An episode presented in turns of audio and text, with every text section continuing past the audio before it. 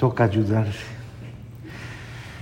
Bueno, mis queridas hermanitas, le damos gracias primero que todo a Jesús y a, su mamita María, a San José, a los ángeles, a los santos y a todos esos bienaventurados que velan tanto por nosotros, que nos cuidan, nos protegen, siempre, siempre, silenciosa y delicadamente, siempre a nuestro lado, cumpliendo las órdenes de Dios. Nosotros ni nos damos cuenta y a veces ni siquiera agradecemos todas las bondades de tantos que en esa sintonía amorosa con, con Dios luchan por nuestra salvación.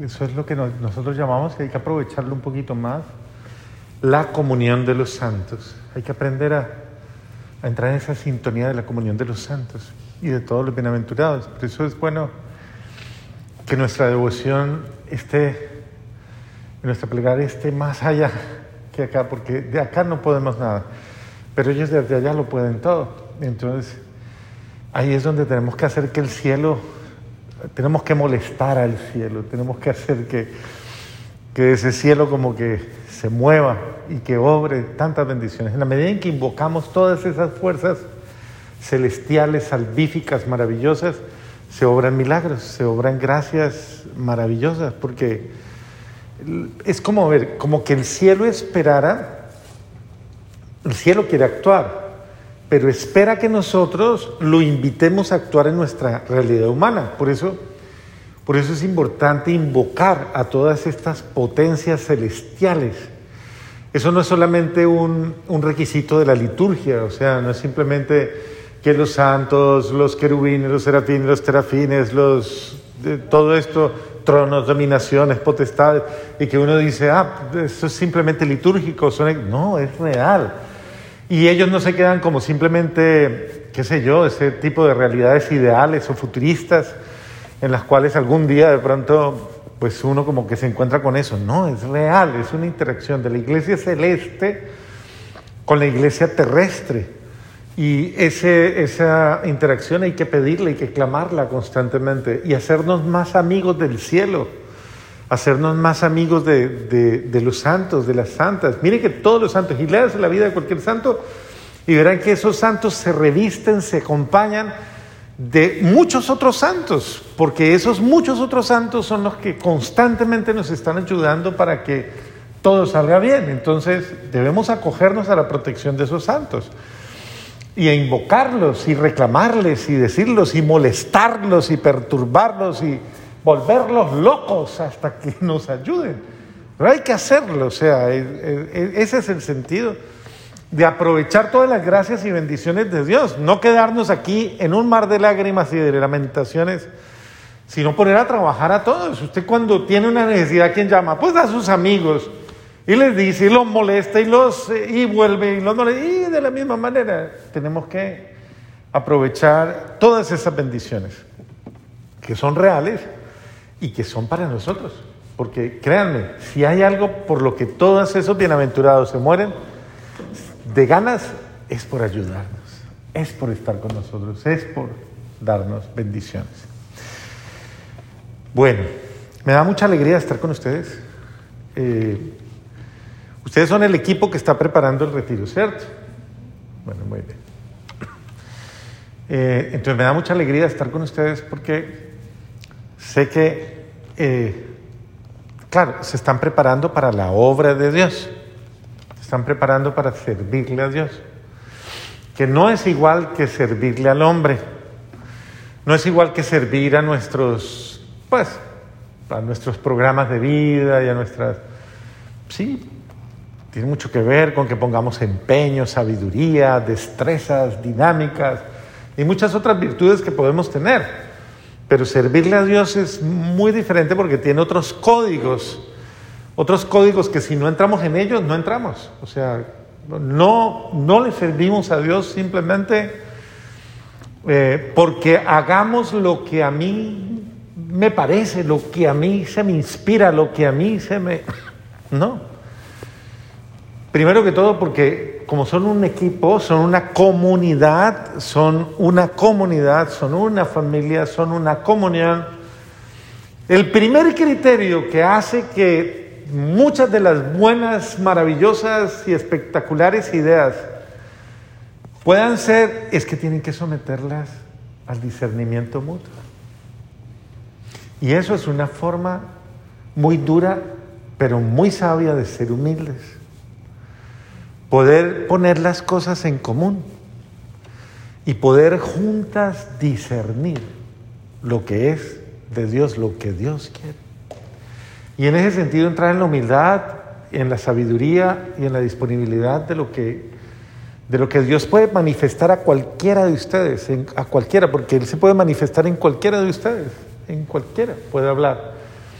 Y uno tiene que estar muy atento al Dios que pasa en nuestras vidas. Pero para que hable Dios en mi vida y para que Dios me pueda, de alguna manera, involucrar en sus planes, lo voy a decir de una manera castiza, sin que eso suene raro, usar, que Dios me pueda usar para sus planes, que Dios pueda de alguna manera actuar en mí, yo tengo que tener disponibilidad en todo sentido, tengo que tener disponibilidad de corazón, de espíritu, de alma, de mente, es decir, estar pronta, dispuesta a la acción de Dios. Y obviamente el principal requisito para yo tener disponibilidad es estar en gracia de Dios.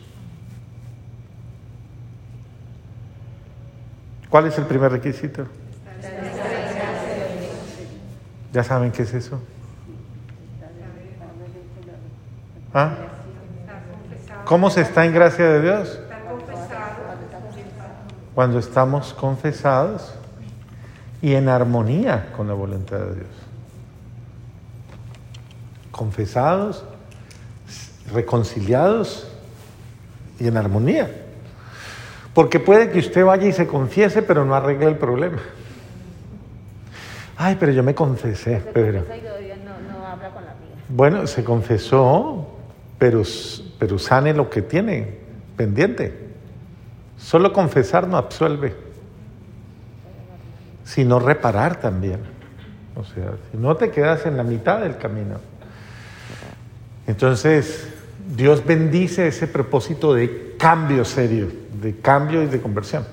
Y en ese sentido yo me pongo en armonía haciendo la voluntad de Dios, lo que Dios quiere. Entonces yo en ese sentido soy disponible para Dios. Dios puede actuar en una persona que es dócil a la gracia de Dios, que deja que Dios haga en ella, que actúe en ella, que cuente con ella. El ejemplo de ello es la Santísima Virgen María, porque para mí no existe ningún otro modelo más perfecto para hablarles a ustedes de esto sino ella, porque no existe otra criatura humana que nos haya dado un ejemplo más grande y que se, en ella estén los rasgos de una mujer que le sirve a Dios, de una mujer dispuesta a Dios, de una mujer abierta a la acción de Dios. Es una mujer, pero no es cualquier mujer es una mujer de actitudes, de preferencias, es una, mujer que tiene clara su, claro sus deseos, claros sus anhelos, los tiene clarísimos y los hace, los cumple, los vive, los disfruta, los goza, los lleva a término. Y en ese sentido ella experimenta la acción de Dios en su vida y Dios puede actuar en ella. Entonces nos dice el, Santo Evangelio, según San Lucas, que en el sexto mes envió Dios al ángel Gabriel a una ciudad de Galilea llamada Nazaret, a una virgen desposada con un hombre llamado José de la casa de David. El nombre de la virgen era María. Entonces, mire, Dios envía al arcángel a una virgen, no solamente una virgen físicamente hablando, biológicamente hablando, sino una virgen es decir, a una mujer inmaculada, una mujer pura, una mujer, a una mujer en gracia, a una mujer llena de Dios, a una mujer dispuesta a Dios. El concepto virgen, más que ser un concepto, un concepto biológico, es un concepto de completa disponibilidad a la gracia de Dios, completa apertura a la gracia de Dios. Eso va en sintonía con el don del bautismo. El don del bautismo es el don por el que toda la gracia de Dios, toda la bendición de Dios, toda la acción de Dios viene a mí. Entonces una persona que vive el bautismo es una persona que vive en sintonía con el bautismo, vive en gracia de Dios y la gracia de Dios se manifiesta en ella. Y en la Santísima Virgen María nunca se interrumpió la gracia de Dios, nunca. Y ese es uno de los detalles hermosos.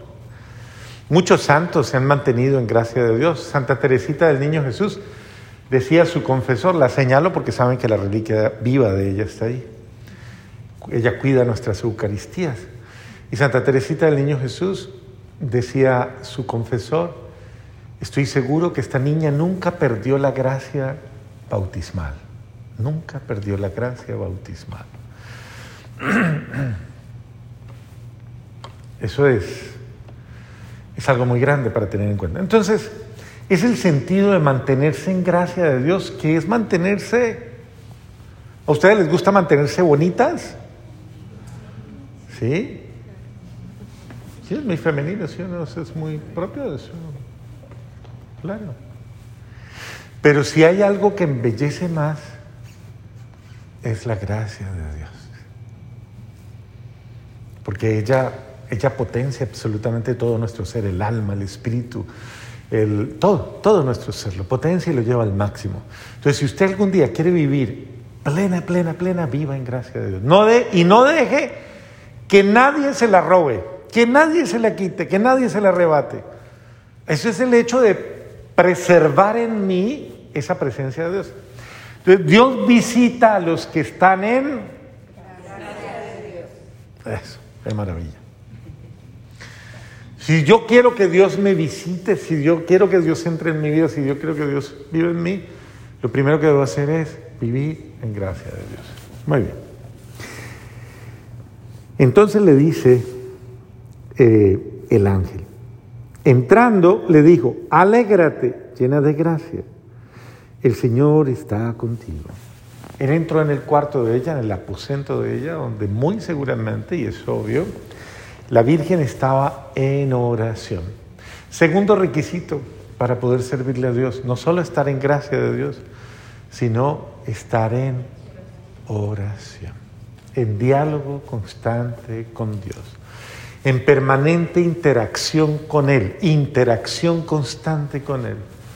En esa interacción profunda, diálogo, recuerden claramente que la oración es diálogo, diálogo es interacción, es trato con Dios, trato, trato, interacción. La oración es ese contacto permanente que familiariza, que pone en común, que, que de alguna manera le permite a Dios ser parte de mi vida y mi vida de Dios.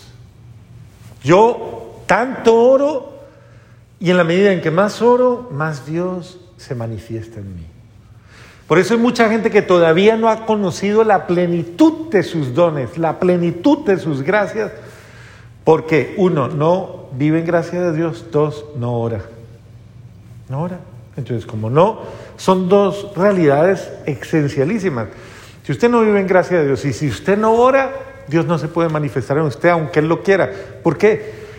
Pues porque, porque aunque Él lo quiera, el Señor solamente entra en lo que está disponible, disponible para él, porque Dios respeta la libertad, respeta la voluntad, respeta al ser humano y Dios entra en, en quien le deja entrar. Dios no es un usurpador, Dios no se mete, no avasalla, Él respeta tu ser. Entonces piénsalo, ¿cuánto, haga un cálculo usted, ¿cuántas veces en un día usted está verdaderamente disponible para Dios? En todos los sentidos, mental, emocional, anímica, sentimental, afectivamente, en todos los sentidos, usted está disponible a Dios. Puede que usted esté disponible a muchas otras cosas, pero a Dios, a Dios. ¿Qué quieres, Señor? ¿Qué mandas, Señor? Tanto de tal manera que no me muevo tanto por mis, por mis, eh, sino por lo que tú quieres por lo que tú deseas. Y es el sentido de, esos seres humanos movidos por la acción de Dios, movidos por la gracia de Dios. Muy bien. Y está entrando, le dijo, alégrate, llena de gracia, el Señor está contigo. Hermoso, ¿no? pongámosle cuidado como habla el cielo, como habla el cielo. Perdón, como hablan los enviados de Dios. Alégrate llena de gracia. Mire, si nosotros prendemos el televisor celestial y lo primero que sale es alegría, alégrate llena de gracia. Eso quiere decir que el cielo nos invita a la alegría, que la vocación de un ser humano es ser alegre, feliz. Dios nos está llamando a la felicidad. Es que yo no puedo ser feliz, Padre, con esta vida tan dura que tengo, yo no puedo ser feliz. Como si eso fuera un fruto suyo, un mérito suyo o una obra suya. Eso es obra de la acción del Espíritu Santo en usted. Usted es feliz en la medida en que usted se deja llenar del Espíritu Santo en usted. Entonces, tercer elemento. Primero, ¿cuál es? Segundo, ¿cuál es? Tercero. Claro, pero que es fruto del... Entonces, el tercer elemento es dejar actuar el Espíritu Santo en mi vida disponerme al Espíritu Santo para que el Espíritu Santo obre en mi vida, que el Espíritu Santo me mueva. Si quieren tener un novio bueno, bueno, esos que no son, el Espíritu Santo es el mejor novio que se pueden levantar. En serio, además, ¿qué es el amor? El amor, amor el amor que inflama, el amor que llena, el amor que llena de gozo, el amor que llena de gracia, el amor que llena de alegría, el amor que llena de convicción. Enamórese del Espíritu Santo. Deje que el Espíritu Santo entre, inunde, invada, plenifique, sature todo su ser y le llene de alegría, de gozo, de alabanza, de esperanza. Alégrate llena de gracia. Ella ya está en gracia pero Él se le reconoce. Pero alégrate en el gozo de la acción del Espíritu Santo, de cómo vive en ti. Llena de la vida divina, llena de la alegría de Dios, alégrate llena de gracia. Una de las cosas importantes que yo quiero decirles esta noche es eso. Uno, aprendan a ser felices consigo mismas. ¿Usted es feliz consigo misma, con su historia, con su realidad? ¿Usted es una mujer feliz? ¿Feliz consigo misma? ¿Cuánto tiempo de su vida usted, usted se la pasa disfrutando ser quien es? Gozándose en el don de ser. Lo que Dios ha querido que usted sea. ¿Cuánto tiempo usted le ha dedicado a, a gozarse ese Dios que obra en usted, que hace en usted? A gozarse y a ser feliz consigo misma, a disfrutarlo, porque uno tiene que disfrutarlo.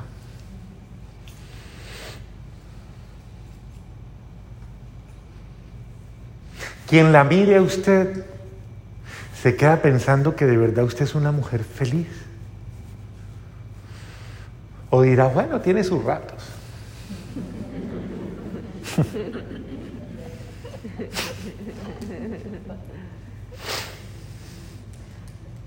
o es una mujer feliz de verdad. Una mujer dichosa, dichosa, feliz. Aprenda a ser feliz. Una de las gracias que da el Espíritu Santo es esa, la gracia de, como de recrearme, de gozarme en mí, en lo que Dios ha hecho en mí, en lo que Dios hace en mí, en lo que Dios obra en mi vida. Ser feliz en el Espíritu, ser gozosa en el Espíritu. Alégrate, llena de gracia. Qué rico que le pudiéramos decir a, cada mujer, alégrate, llena de gracia. Alégrate, llena de bendiciones, llena de alegrías, llena de bondades, llena de regalos, llena de, de dones, de carisma, llena de, llena de amor, llena de Dios, alégrate, llena de... Ese debe ser un saludo. Ojalá se saluden ustedes así todos los días. Alégrate, llena de gracia. Dígale a la otra siempre, alégrate, llena de gracia. Eso. El Señor está contigo. Eso. Maravilloso. Eso es una expresión bonita. Alégrate, llena de gracia. El Señor está contigo. Ah, qué bello. Suena rico, ¿no?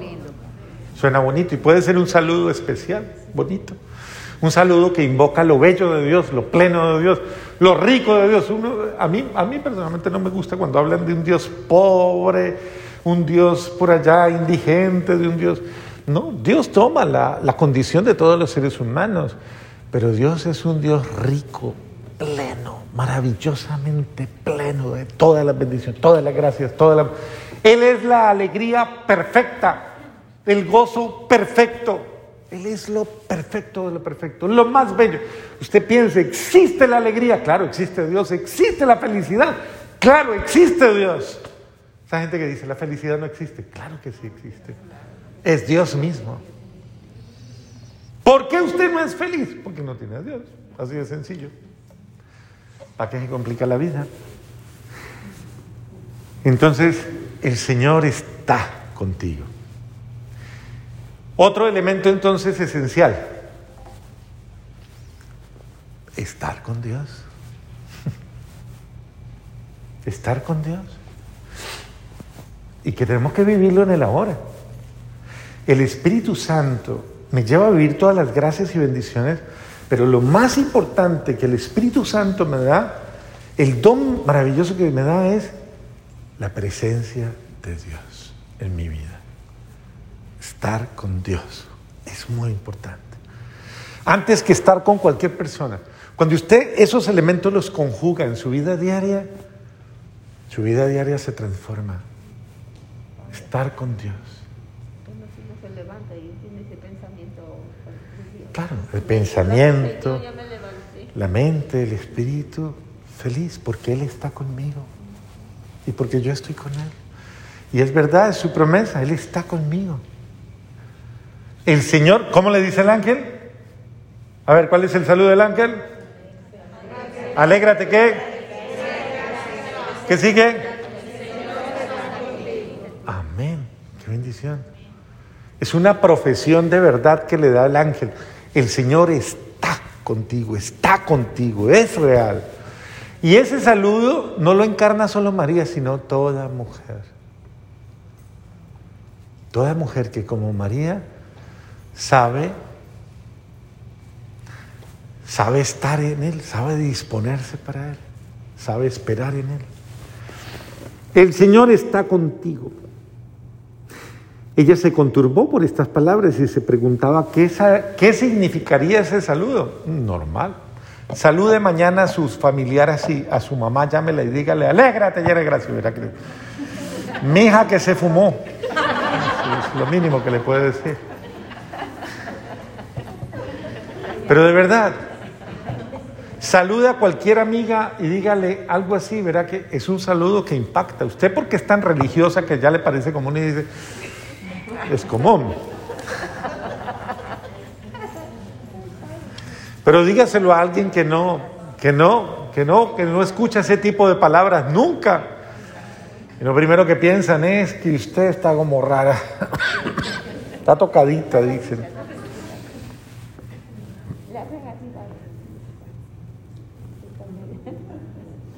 Y entonces el ángel le dijo, no temas, María porque ha sellado gracia delante de Dios. Miren, ¿qué es lo que le dice el ángel?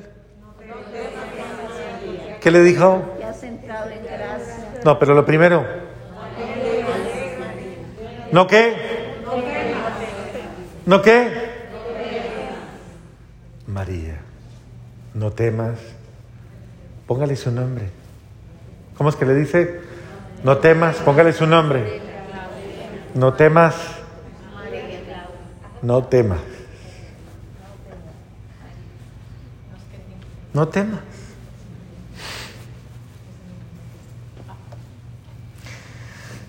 Esto me parece hermoso, porque es bueno entenderlo.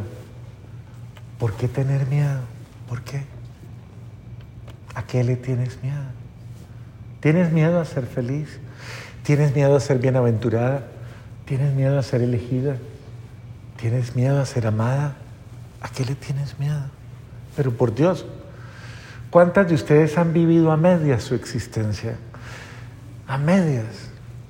Mendigándole amor, atención, cariño, ternura, un abracito, un recuerdito, se olvidó de mi cumpleaños y ni siquiera un detalle, cualquier cosa, es que yo no le importo, es que no me tiene en cuenta, es que no me valora, es que no me esto, es que no, qué vida tan infeliz, si yo tuviera, si yo fuera, si yo...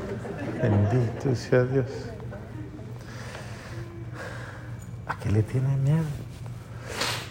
No viva, no viva a medias, no viva a... Si tiene la oportunidad de vivir feliz, plena, plena. Obvio, tiene que cumplir los pasos anteriores. Olvídese, a esto no llega si no vive los pasos anteriores. Claro. Toca hacer los pasos anteriores. Estar en gracia de Dios. ¿Qué más? Estar en oración. ¿Qué más? ¿Ah? Dejar actuar al Espíritu Santo, disponibilidad al Espíritu Santo. ¿Y qué más? Estar con Dios correctamente como la Virgen. ¿Y qué más? Correcto. No tenga miedo. No tenga miedo. Es Dios el que está haciendo todo. Es Dios. No tenga miedo. Es Él. Su vida está en las manos de Dios, sus planes están en las manos de Dios, su vida, todo. ¿A qué le tiene miedo? No tenga miedo. No tengas, no temas María, porque has hallado gracia delante de Dios. Vas a concebir en el seno y vas a dar a luz un hijo a quien pondrás por nombre.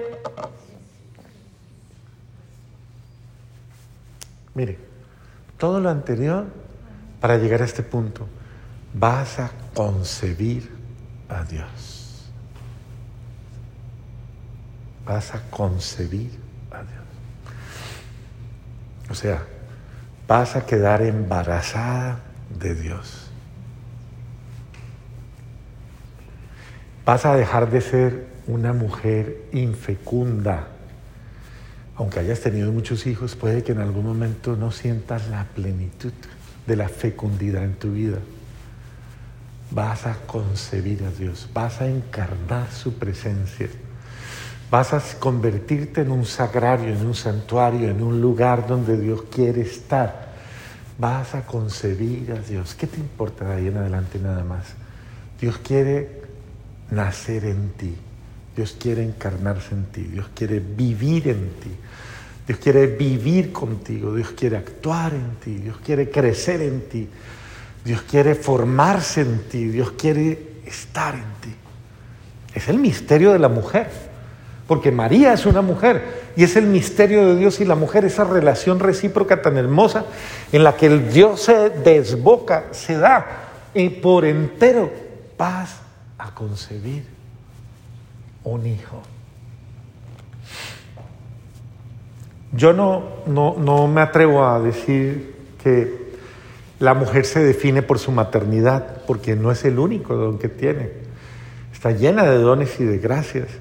Pero sí, me atrevo a decir que la maternidad es uno de los dones cualificados de la mujer que definitivamente la potencia a un grado que ni ella misma entiende. Por eso una mujer que se niega a la maternidad, se niega a ser mujer ser mujer plena en todo su esplendor. Y no solamente la maternidad física, sino la maternidad espiritual. Porque la, concepción física no es la única forma de concebir. La concepción espiritual es también una gracia sobrenatural. Y hay muchas mujeres, yo conozco mujeres que han engendrado hijos para Dios, hijos para la vida, hijos para la, gracia, para la plenitud. Y les digo, es más difícil engendrar un hijo para la vida de Dios que un hijo en la carne. Tener un hijo en la carne es un proceso biológico, es un regalo de Dios. Pero tener un hijo para Dios engendrar un hijo para Dios, eso es otra cosa. Entonces, Dios quiere tu fecundidad integral, tu fecundidad integral. Dios quiere que esta mujer sea fecunda en todos los órdenes de su ser, fecunda en todos los órdenes. Bueno, muy bien, sigamos.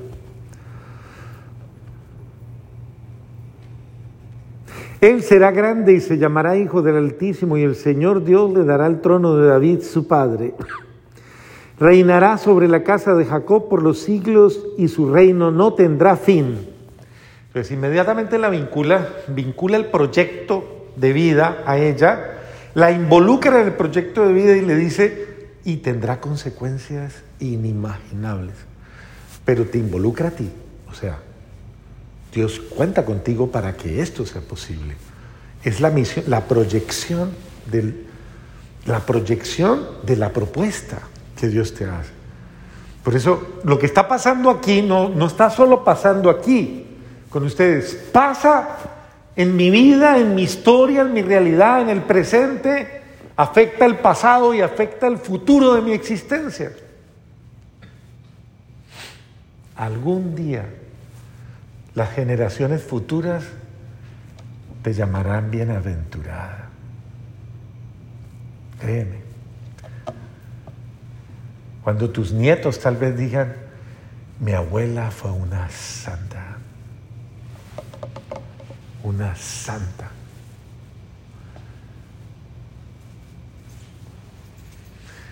Entonces, la obra de Dios en ti es una obra que no conoce límite. No te limites simplemente a, tener una casa, a tener un carrito, a tener unas comodidades, a tener... Ah, no, proyectate porque tú eres parte de un proyecto de salvación. Generaciones futuras de mujeres las bendecirán a ustedes también. Las bendecirán. Por lo que ustedes han dejado hacer en Dios y por lo grande de Dios en ustedes. Por ser mujeres de espíritu, mujeres de gracia y de bendición. Bueno. María respondió al ángel, ¿cómo será esto puesto que no conozco varón? Lo mismo que deben estar pensando ahora, ay, ¿cómo era eso que el padre dice? Si yo allí en la casa, yo, pero ¿y cómo será eso? Si yo no hago nada raro, lavo, cocino, trabajo, vengo, vuelvo y arreglo la casa, como, voy a misa, rezo. ¿Cómo será eso? ¿Cómo será lo sobrenatural de Dios sobre ti? Es que ya está haciendo, ya está orando. El ángel le respondió, mire, mire la respuesta del ángel. ¿La pregunta cuál es? ¿Cómo la pregunta? ¿Cómo será? ¿Cómo va a pasar eso? ¿Cierto? ¿Y qué dijo el ángel? El Espíritu Santo vendrá sobre ti. ¿Qué respondió el ángel? El Espíritu Santo vendrá sobre ti. Es la obra del Espíritu Santo, la acción del Espíritu Santo. Y el poder del Altísimo te cubrirá con su sombra.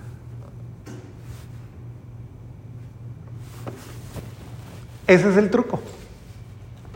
Sencillo o muy complicado? Sencillo. El Espíritu Santo vendrá. ¿Y el qué? Y el poder del Altísimo te cubrirá con su sombra. Bendito sea Dios. Es, el ángel trató de decirle a María, usted no se preocupe por nada. Tranquila que nosotros lo hacemos todo. Eso es como esas empresas que le dicen a uno, no se preocupe, yo le hago todo, usted solo suéltese. Pues bueno, esta empresa es muy buena, celestial. Usted tranquila. No se preocupe por nada.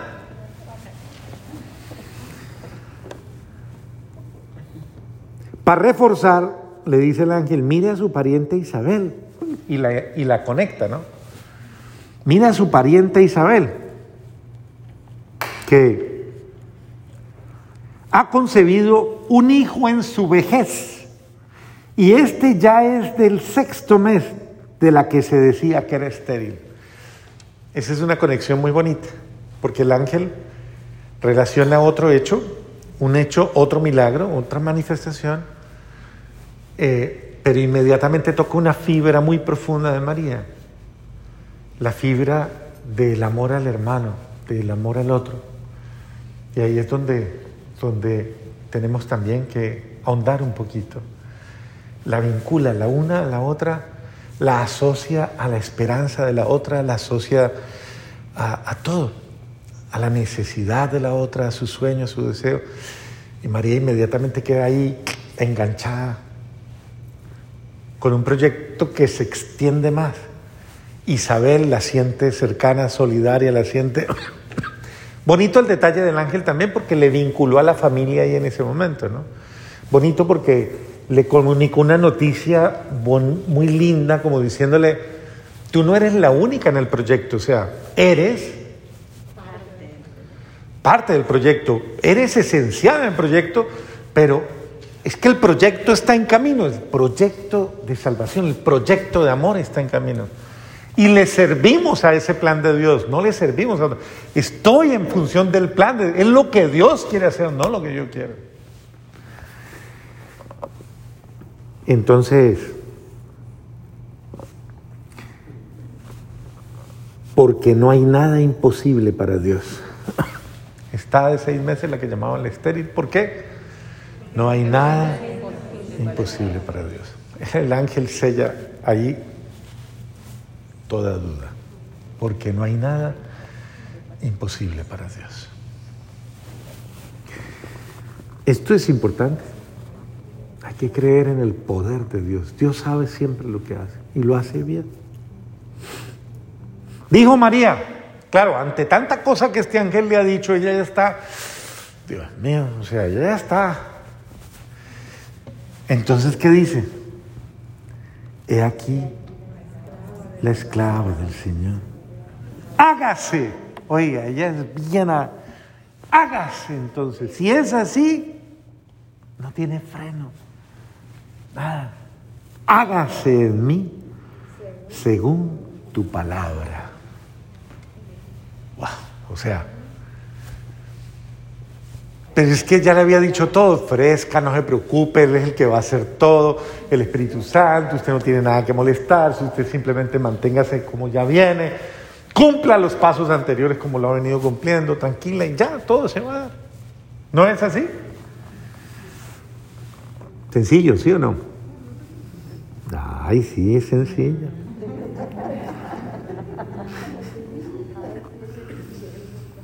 Muy bien.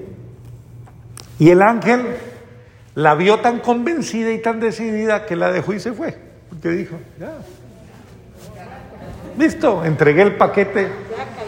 Recibió feliz, ella lo recibió bien, está feliz, está gozosa, ella está en la certeza, está confirmada, es una creyente. ¿Yo qué más hago aquí? Si ya es, es la obra de la plenitud. Se fue. Y dice el evangelista, en aquellos días, punto seguido, ¿no? Después de que la dejó el ángel, en aquellos días se puso en camino María y se fue con prontitud a la región montañosa, a una ciudad de Judá.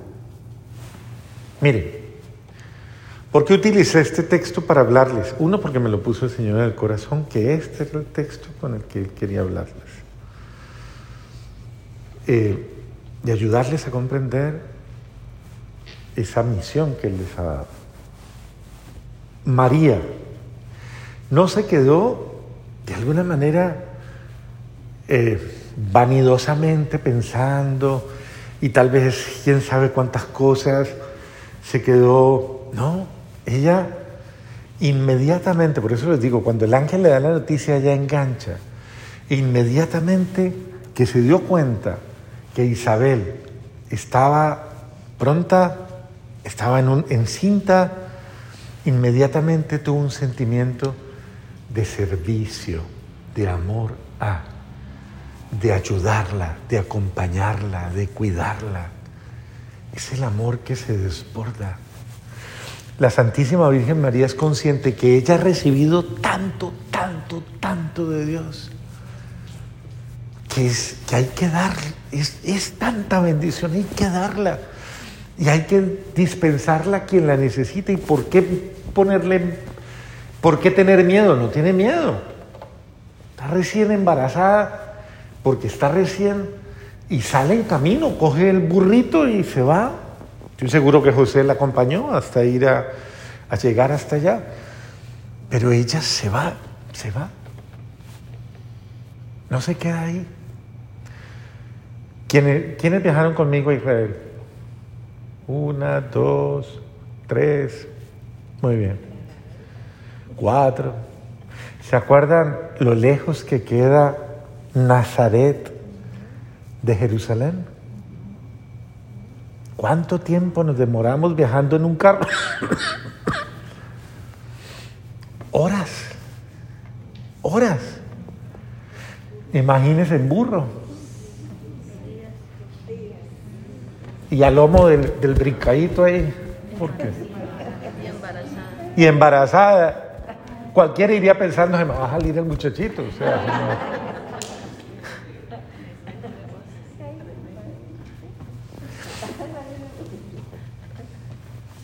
Cualquiera podría llenarse de temores, de miles de temores. Pero María, María era una mujer, en ese sentido, una mujer de la movía el amor de tal manera que no se queda mirándose a sí misma, la mueve el amor por. Y se va, y entrando en la casa, entrando en la casa, saludó a Isabel.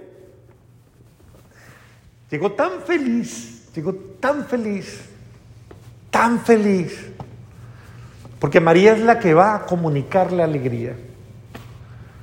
Ella va presurosa a comunicar la alegría, a compartir la alegría. Y entró y su saludo le llegó a Isabel. En cuanto Isabel oyó el saludo de María, ni siquiera dice el ángel cuanto la vio, sino en cuanto la oyó. O sea, ella entró gritando, ella era una suavidad impresionante, pero ese día entró gozosa. Isabel, ¿cuántas cosas le diría? Isabel, ya chequé, Isabel, Isabelita. Bueno, en cuanto Isabel oyó el saludo de María, saltó de gozo el niño en su seno. E Isabel quedó llena del Espíritu Santo. Claro, la mujer llena del Espíritu Santo transmitió el Espíritu Santo. Entonces Dios nos está llamando a ser transmisores del Espíritu Santo. Pero no soy yo, es Él el quien se comunica en mí. O sea, dispóngase, prepárese, tenga intimidad con Dios, deje que el Espíritu Santo actúe en usted, déjelo actuar, no tenga miedo, suéltese. Y el Espíritu Santo se va a manifestar en usted. Va a obrar en usted. Pero no se mire tanto a sí misma. Una de las cosas por las que en la realidad humana nuestra no se dan muchos de los planes de Dios es porque nosotros vivimos mirándonos el ombligo, la miseria humana. Vivimos pensando en nuestro pecado y pensando en cantidad de estas cosas. Si tan solo fuera más importante que eso, el amor que Dios me tiene, la alegría de estar con Él. Bueno, qué bello es que una mujer le comunique alegría a otra mujer, gozo, esperanza. Ustedes están llamadas a eso, a comunicarle alegría a otras mujeres, gozo a otras mujeres que, que no viven en gozo, que viven en tristeza, que viven en desolación, que viven en, en, una clave tan dolorosa. ¿Y, cuánta, y esas mujeres esperan por ustedes. Esas mujeres aguardan por ustedes. Esas mujeres no saben que ustedes existen, no saben que ustedes están experimentando un amor que las llena de, de gracia, de bendición y que ese amor también es para ellas. ¿Tú crees en el amor de Dios? ¿Creen en el amor de Dios? ¿Usted cree que Dios le ama tanto, tanto, tanto, tanto? Que usted puede disfrutarlo disfrutarlo y ser feliz solo con ese amor y no más. ¿Usted lo cree?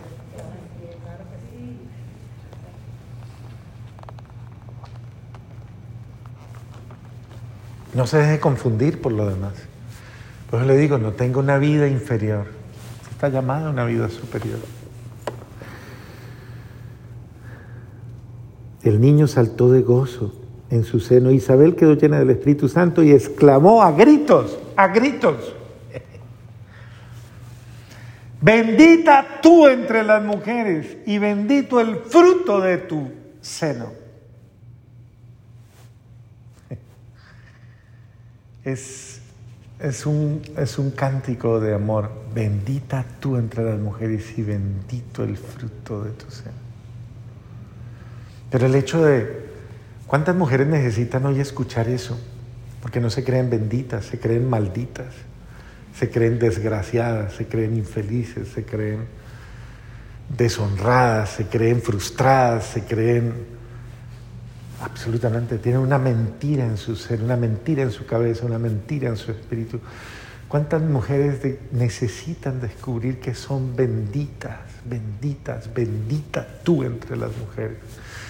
Bendito Dios en ti, bendito su amor por ti, bendita su presencia en ti, bendita la vida que Dios te da, la nueva vida que Dios te da, bendito tus designios, benditos tus sueños, bendita tu mujer entre las mujeres. Es que esa es la voz.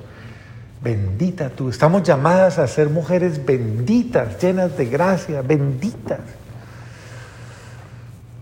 No mujer de las que sentimos lástima, de las que sentimos pesar. Qué duro es tener que uno, ese tipo de conversación, ay, qué pesar me da esa muchacha, qué pesar me da esa señora, qué pesar, qué tristeza, qué...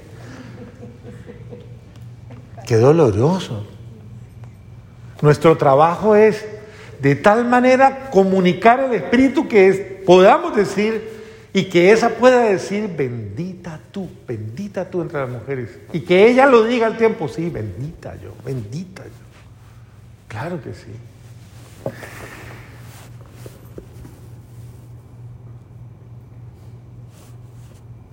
¿De dónde a mí que la madre de mi Señor venga a verme? Porque apenas llegó a mis oídos la voz de tu saludo, saltó de gozo el niño en mi seno. Feliz tú que has creído que se cumplirán las cosas que te fueron dichas por el Señor. Lindo, porque es, es muy lindo, es un encuentro hermoso. Es la noticia bonita, la noticia bonita de dos mujeres, la noticia bella de dos mujeres. Feliz tú que has creído, feliz tú que has creído. Qué rico poder poder llevar a tantas mujeres a la alegría de creer, a la alegría de creer, que, sean felices por creer, por creer algo muy diferente a lo que han creído hasta ahora. Feliz tú que has creído. El problema es que tú lo creas, tú lo creas. Por eso te digo, ahora que nos preparamos para el retiro, tú no puedes llegar allá ambigua, no puedes llegar allá insegura. Una mujer de estas destrozadas que ha perdido la ilusión de vivir le pregunta a usted, esa simple pregunta que les hice ahora, si existe la felicidad. ¿Usted qué le va a decir? Ay, mi hija, después del calvario, después de... Pero sí, mi hija, tranquila.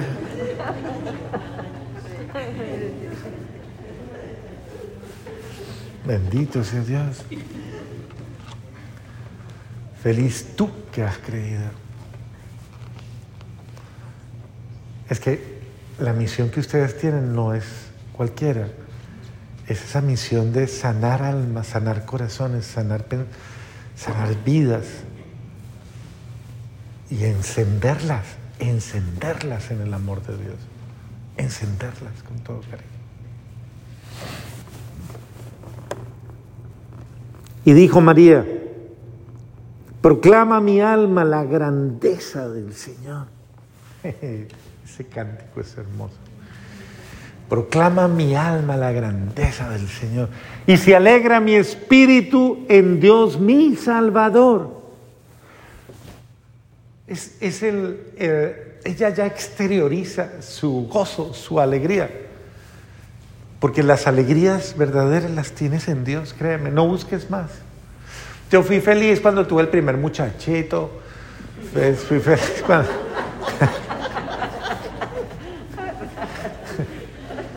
Pero después el infeliz ni me volvió a hablar, o se fue, o me trató mal, o qué ingrato, qué duro. Y.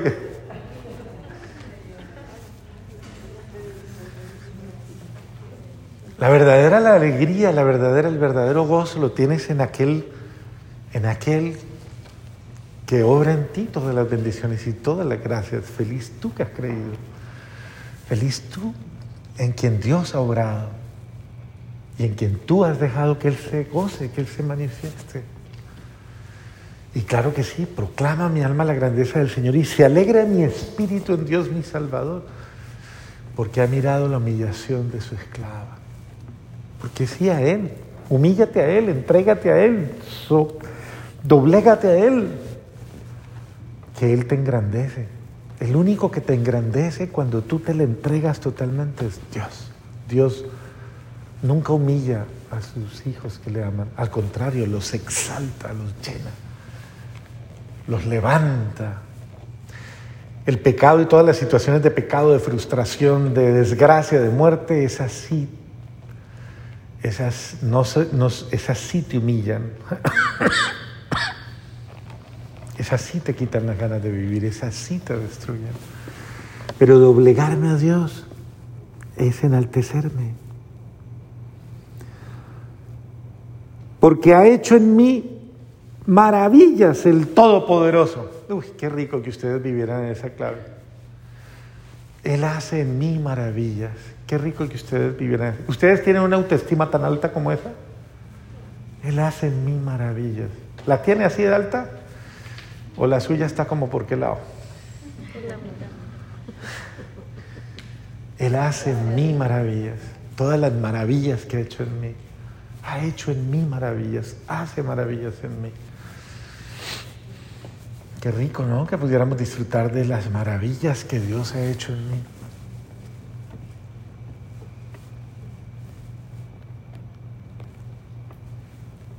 Contémplenlo, piensen en eso. Dios hace en mí maravillas, maravillas. ¿Eso es verdad o es mentira? ¿O es un poema bonito? ¿Ah? ¿Usted lo cree? Bueno, disfrútelo, créalo, vívalo y disfrútelo. No vuelva a llorar por allá desconsoladamente porque a mí me ha tocado muy duro.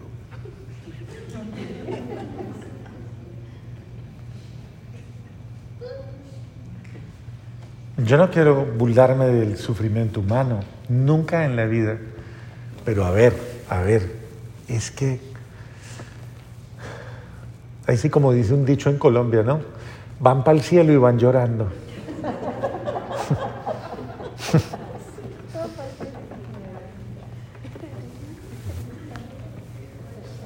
es que es tanta la bendición que Dios me da, es tanta la alegría, es tanto, tanto lo que Dios me da que es que de verdad tengo tantas razones para alegrarme, tengo tantas razones para gozarme.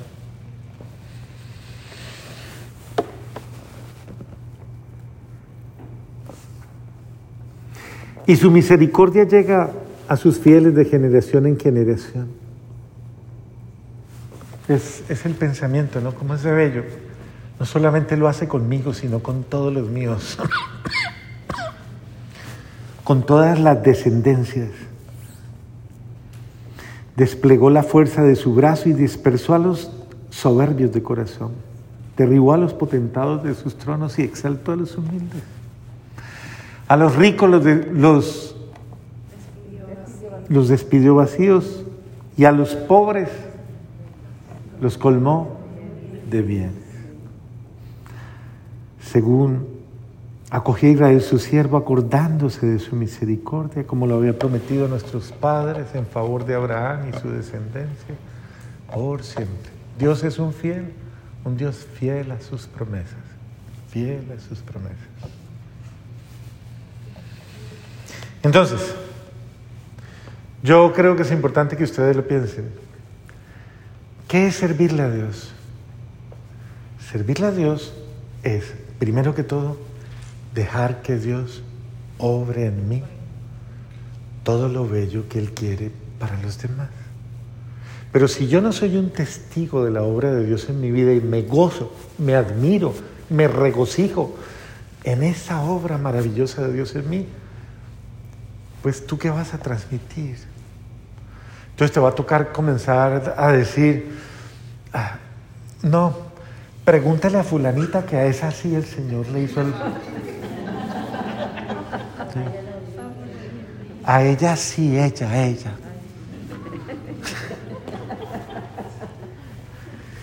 ¿Hasta cuándo va a vivir usted con una dicha prestada? No, disfrute su dicha, es para usted, disfrútela, gócela. Dios se goza usted, la ama, disfrute ese amor con quien la ama, alégrese, gócese. Y cuando usted vive en esa clave, usted puede dar de lo que Dios quiere que usted dé, pero en la misma actitud de María, piense en ella y, y piénselo, lo que Dios ha hecho con ella lo quiere hacer conmigo. Pero es que yo soy tan pecadora, tan que yo no tengo ni... No, pero es que no se mire. Es que es Él el que hace la obra, no usted. Déjelo hacer a Él. Puede que usted sea el diamante en bruto, negro, carbonizado, pero Él le va a sacar brillo, Él le saca brillo. Usted no se preocupe que Él le saca brillo.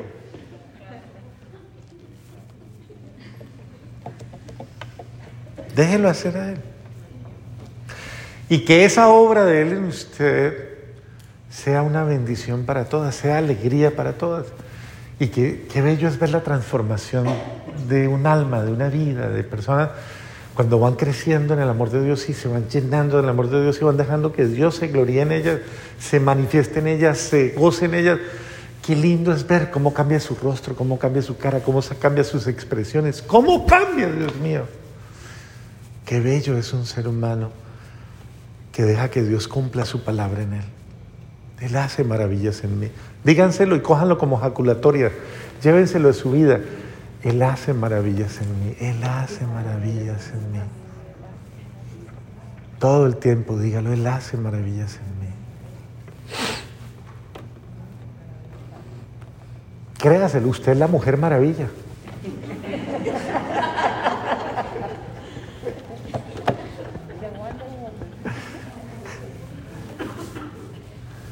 Pero no esa de... Pero sí la mujer en la que Dios obra maravillas, hace maravillas. Deje que Dios haga maravillas en usted. Sea instrumento de ese amor de Dios que se alegra. Dele a Dios la gracia, como se le dio a María, de gozarse haciendo en usted y con usted lo que Él quiere.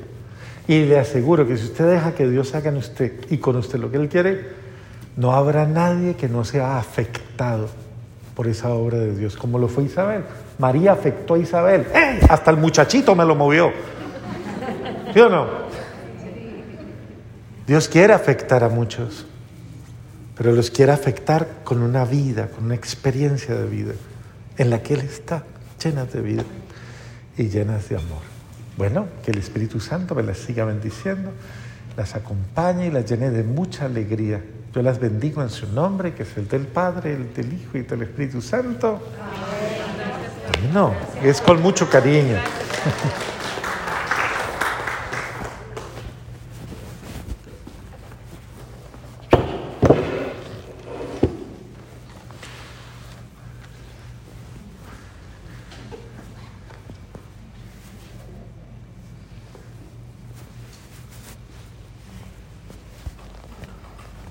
Cedo el micrófono.